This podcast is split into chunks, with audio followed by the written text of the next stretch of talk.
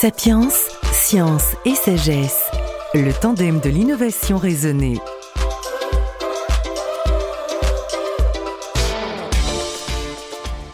Pour accéder à la base Concordia en Antarctique, Eric Schmidt, coordonnateur pour les activités robotiques et humaines de l'Agence spatiale européenne, l'ESA, devait déjà rejoindre le continent blanc. Son récit de cette approche constitue le premier épisode. Aujourd'hui, de plein pied sur la base Prudhomme, sur la côte de l'Antarctique, il se lance dans un raid de 1100 km en convoi vers le dôme C, la base Concordia, située à 3300 mètres d'altitude. Mais dès le départ, tout, absolument tout, est hors norme.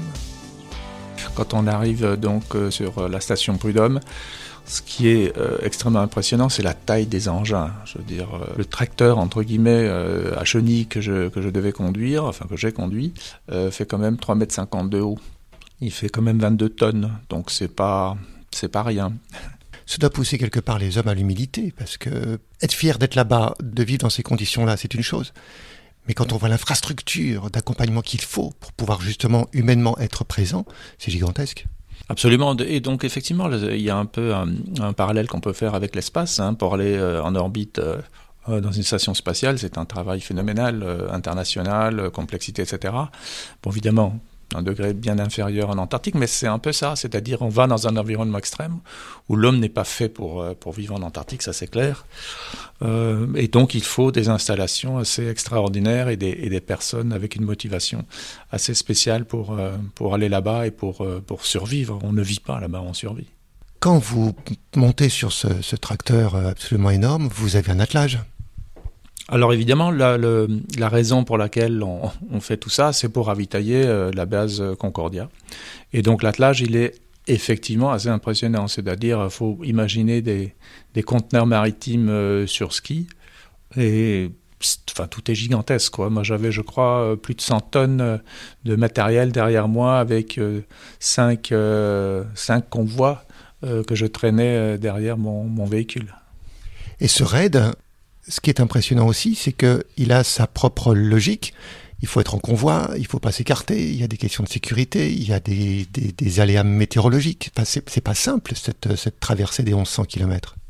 Non, et d'ailleurs, c'était effectivement c'était un pari dans les années 90 parce que euh, l'Institut polaire français, l'IPEV, avait donc décidé avec la communauté scientifique de, de glaciologues euh, d'aller forer euh, au niveau de, la, ce qu'on appelle le dôme C en Antarctique, qui est, qui est donc à 3200 mètres d'altitude, puisque les glaces à cet endroit-là, les glaces les plus vieilles, donc tout au fond, euh, on ne savait pas à l'époque, mais on l'a découvert, font 800 000 ans. Donc, donc l'intérêt était là. Mais pour bien exploiter pardon, cet environnement, il fallait faire une base, c'est-à-dire une base permanente, donc pour, pour rester, pour rester 12 mois sur 12. Alors, ce qu'il faut dire, c'est que c'est un endroit tellement hostile qu'il n'est pas possible d'atterrir avec des avions gros porteurs, parce que pour faire une base, il faut des centaines et des centaines de tonnes de matériel, etc., de construction et de, personnel pour, euh, pour le faire. Et donc, euh, il y a euh, quelques personnes, dont Patrice Godon, qui est, qui est, qui est quelqu'un de fantastique, qui a eu l'idée de ce raid et de, de, réaliser ce genre de choses que personne d'autre n'avait fait auparavant il y a deux, il y avait que deux bases euh, à l'intérieur de l'Antarctique euh, auparavant, c'est donc euh, Vostok pour les Russes, au pôle sud géographique pour les Américains. Pour les deux, on peut y aller avec des gros porteurs. À Concordia, non.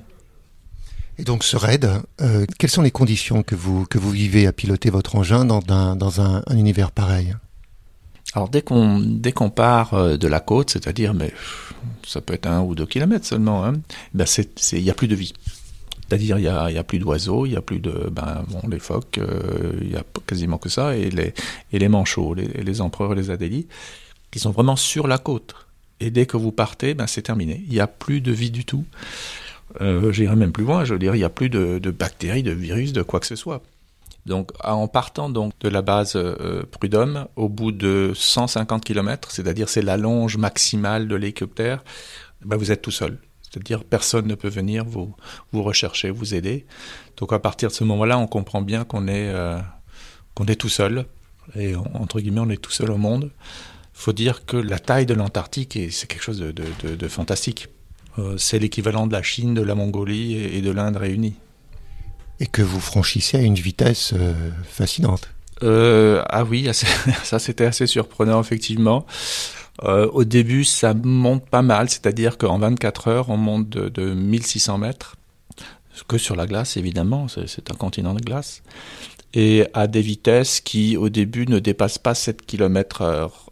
C'est-à-dire que vous pourriez largement marcher euh, à côté du, véhicule. Et euh, la vitesse maximale que, nous avons atteinte vers la fin, vers le, vers le, quand le, plateau, le dôme se profile, vitesse maximale 12,5 km/h. Vous avez mis combien de temps pour aller de Prud'homme au C Alors il y a 1600 euh, km et en moyenne on faisait quand même 12 heures de, de route par jour.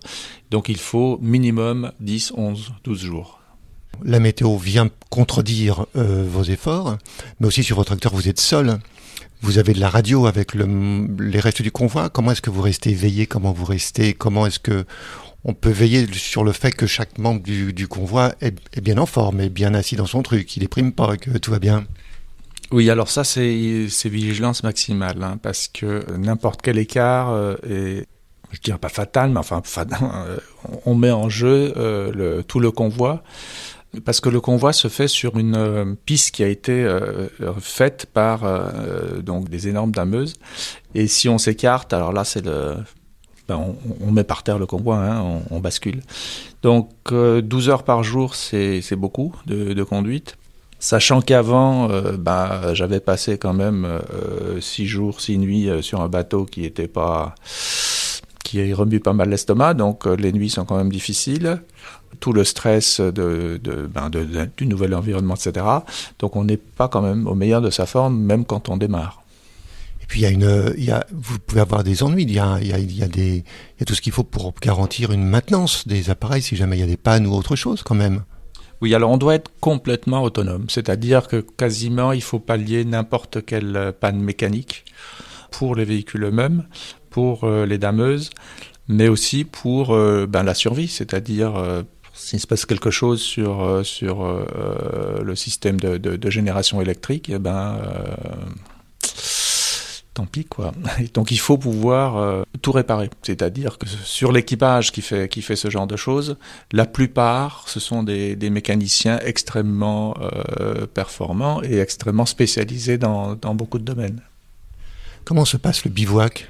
Donc le bivouac, euh, c'est très simple, c'est-à-dire que ben, il faut quand même s'arrêter pour dormir. Euh, bon, d'abord la, dameuse qui est en, qui est devant, donc qui prépare le, terrain, elle va niveler, et donc tout le convoi se, se réunit parce qu'il faut évidemment un générateur pour chauffer les moteurs pendant pendant la nuit. Et ce qui fait que donc tous les tous les véhicules sont, sont garés un peu euh, ben, comme un, comme un, convoi qu'on voyait dans le Far West et branchés donc sur le sur le générateur. Ensuite, il faut ben, tout est bien minuté, tout est bien préparé parce qu'il faut pas perdre de temps, sinon ben, ben la nuit est, trop courte. Enfin, je dirais la nuit, mais il n'y a pas de nuit puisque c'est le jour permanent. Mais enfin bon. Euh, et donc là, on commence chacun à sa tâche les mécaniciens vérifient certaines choses, le médecin euh, du convoi, ben, lui, il fait la cuisine. Ma tâche à moi le soir, avant donc euh, d'aller se coucher, c'était de, de faire le plein des engins. Alors c'est pas rien, bon faire le plein, pourquoi pas, c'est pas un, souci, mais il faut amener euh, une citerne à la bonne place, il faut la brancher sur des pompes, chaque véhicule donc a une capacité d'à peu près 1,2 euh, tonnes euh, de fuel.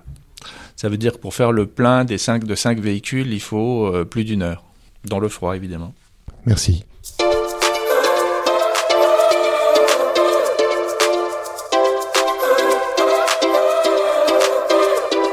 Sapiens, science et sagesse, le tandem de l'innovation raisonnée.